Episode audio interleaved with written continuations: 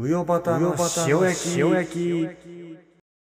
はい始まりましたうよばたの塩焼きでございますこの番組は毎日配信されているうよばたのためにならないラジオの1週間分を振り返って日曜日の夜に私与太鼓が一人でお送りしていくというものでございます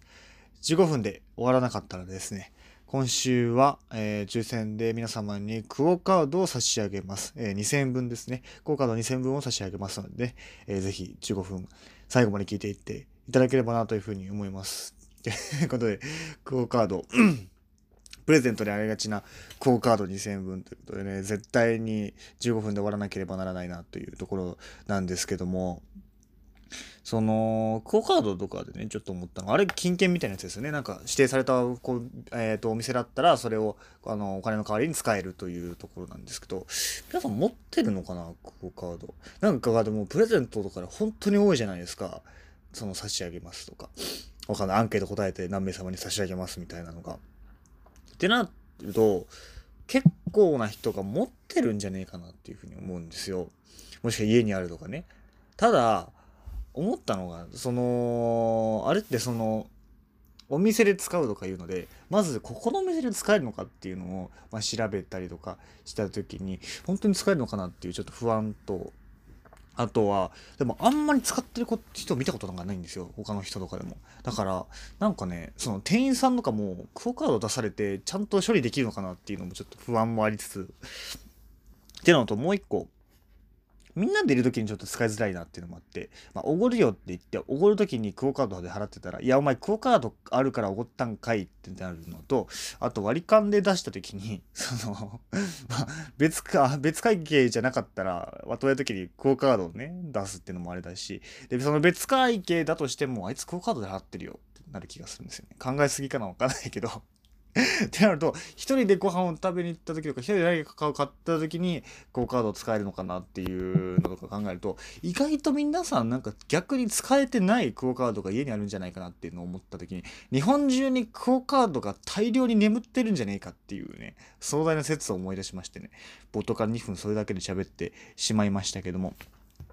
えっ、と、メールをいただいております。王様の耳はロバの耳さんからです。えー、うよばた塩焼き両方楽しく聞かせてもらってます。塩焼きは1週間分を振り返るということもあり、いつも少しバタバタっとして時間が短いのかなと感じます。2から30分必要なのでは、例えば、1、今週のうよばたトピック15分から20分。1週間分のうよばたのラジオの話題から気になったものを1つか2つ掘り下げたり深掘りしながら面白く話す。2、岩田の自治軸5分から10分。その時興味あるものを本編に関係なく少しゆっくりした感じで話す。今とあんまり変わらないかもしれないですが、コーナーにすることや放送時間をいろいろ試してみてください。というのと、引き続き、もう一回、王様のお耳はロバのお耳さんから2通目で、前のメールで番組改良を提案したものです。その後、他の放送を聞き、パスに徹するという結論に達していいんだなと。えー、足していたんだなと。それならば、過去放送の感想ではなく、先行していくつかの話題を取り上げるというものもありかなと。えー、材料として、そこから気になる話題を本編で取り上げるのもいいかなと思いました。気が向いたら試してみてください。ということで、えー、メールありがとうございます。なんかね、ガチ提案されるっていうので、なんか面白いですね。そののは全然歓迎ですけどね、その、なんか、分かれるんじゃなくてね話す側聞く側で分かれるんじゃなくてみんなでなんか一個のものをみたいなのが僕はいいなというふうに思うのでこういうのも全然歓迎なんですけども。えー、っとなんだっけ？ちょっと待ってよ。えー、っと2時から30分話すと時間が短いのかなっていうのはだ時間が短く感じるのは単純に僕のその時間配分が下手でいつも後半詰まるっていうので今日もクオカードかかってますから絶対15分で終わらなければならないっていうのを、えー、考えて13分地点ぐらいから焦り出すっていうのがあるんですけどえー、っとなるほど。1週間分を振り返って1つ2つ掘り下げたりしながら面白く話す。なんだろうな。昔は結構そのがっつり田畑のやつ振り返ってたりしてたんですけどそのねもうかその150回ぐらい放送してれば田畑も田畑で完結しだすっていうのがあってそうなってくるとなんかもはや僕が何か言う余地はあるのかなっていうのをね悩んでるっていうところもあってという状況で2から30分話せるのかなっていう不安はありますけどね。うん、まあまあやってみなきゃわかんないっていうのなんですけど、何分その15分で終わらせろっていうね、その、最上級のお達しが来てるので、その、厳しさが最上級のお達しが来てるので、もう何としても15分で終わらせなきゃなっていうふうに思ってるところでね、逆に田畑が、じゃあ30分でやってみるっていう LINE が来たらね、もうブチ切れますけどね、今更ね。っていうのもあって、どうなんだろうわからない。これは田畑が、その、チャンネルをやってるものなので、その僕は完全に雇われパーソナリティですから、まあ、彼がどう考えるのかなっていうところで、ちょっとエスケープしたいなというふうに 思いますけど。えっと、ただ、やっぱその振り返りだけじゃなくて岩田の自治区っていうので、その時僕が興味があることを話したらいいんじゃないかっていうことを言ってくれたのはすごい嬉しいですよね。やっぱりその田畑の話をしてるだけじゃなくて僕が話すだけでも価値があるんじゃないかっていうことをメールで送っていただいたのは本当に嬉しいです。本当にありがとうございます。こういうメール全然歓迎しておりますので。えー、っと、そして2本目、先行していくつかの話題を取り上げるのは、これは考えましたね。うんうん、やっていけたらいいなっていうことを思ってます。はい。ただ、その、どんな話題を振るかっていうのは、まあまあ、難しいですけど、まあ、その機会があればというか、パッと話しながら思いついたら全然やりたいなということを思ってたので、そこは完全にね、王様の耳のロバの耳さんと私の意見はね、完全に一致いたしております。はい。ということで、今週もね、えー、振り返っていきましょう。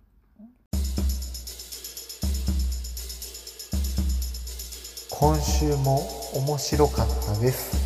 丸。えー、っと、今週はまずその、マリオカートの話が面白かったな、僕は一番。あのー、なんだかんだ、なんか前から思ってたんだけど、で、あんまちょっと認めたくないから見逃してたんだけど、まあまあ冷静に考えてみたら、自分はマリオカートやった後すごく気持ち悪くなってると、田畑が言ってたんですね。それで、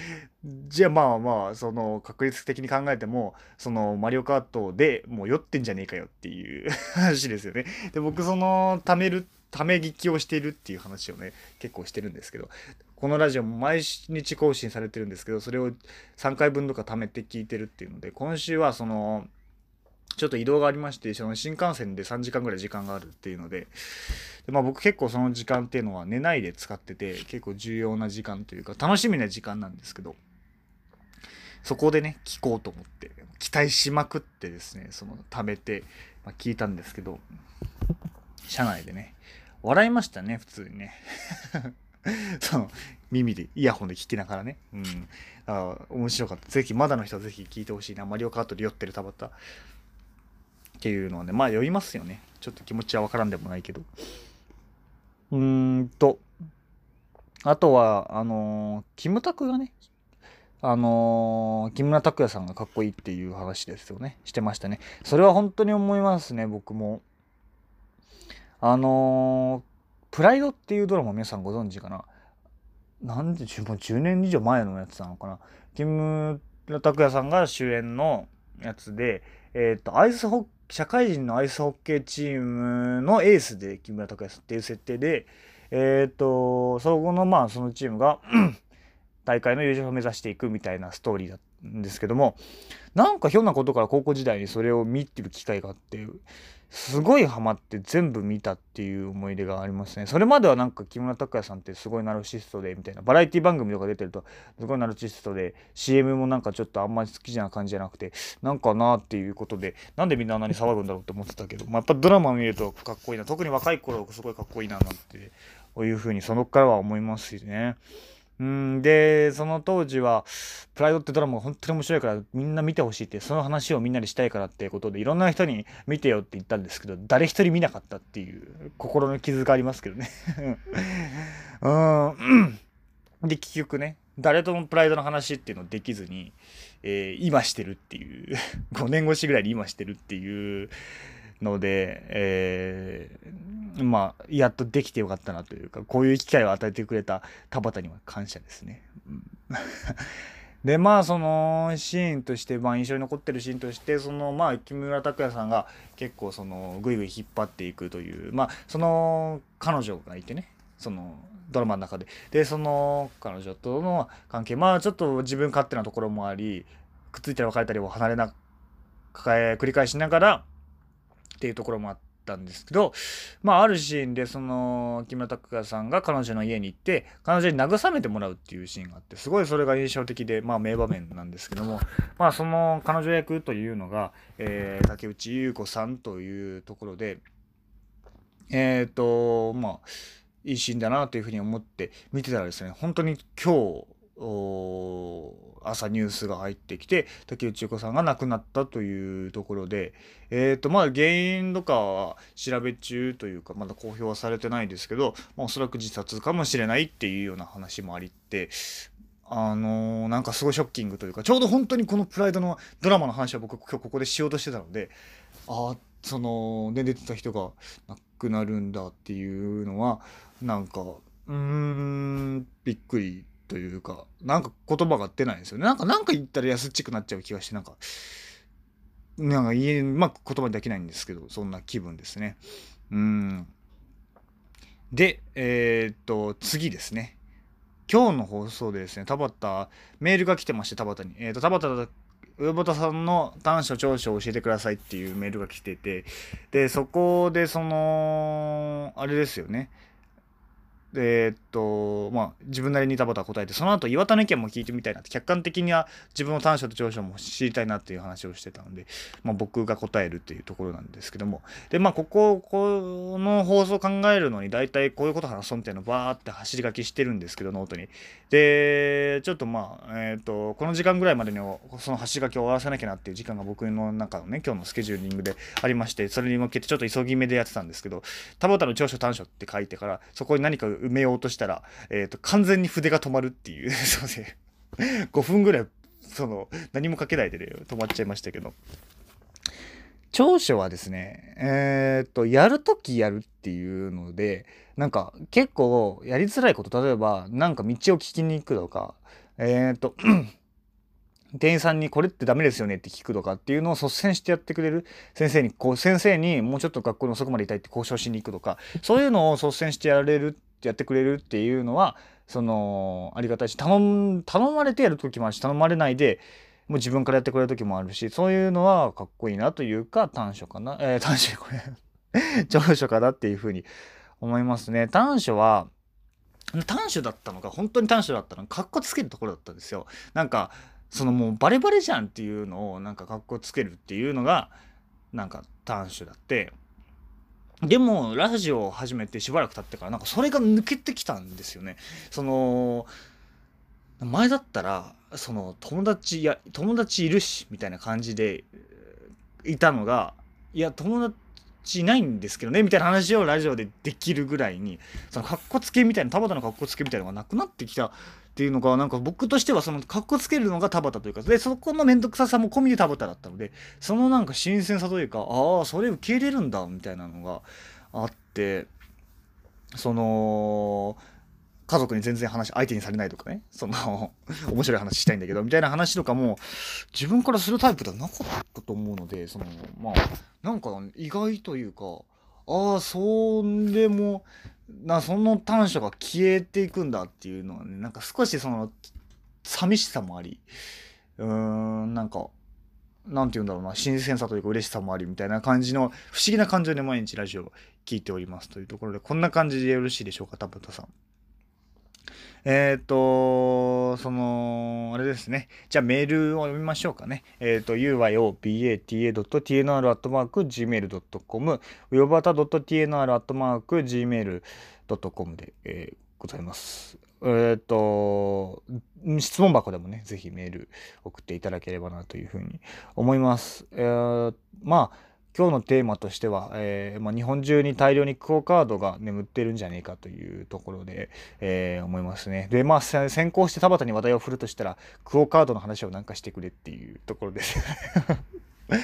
や、本当に眠ってると思うんですよね。なんか、それを一斉になんか、えっ、ー、と、あれ、期限があるのか。もう期限切れなのが多いのかなわかんないけど、その、眠ってるクオ・カードを一斉に使えるようなキャンペーンみたいなのがあったら、めちゃくちゃ流行る気もしないでもないですけど、なんかどうなんですかね分かりませんけど。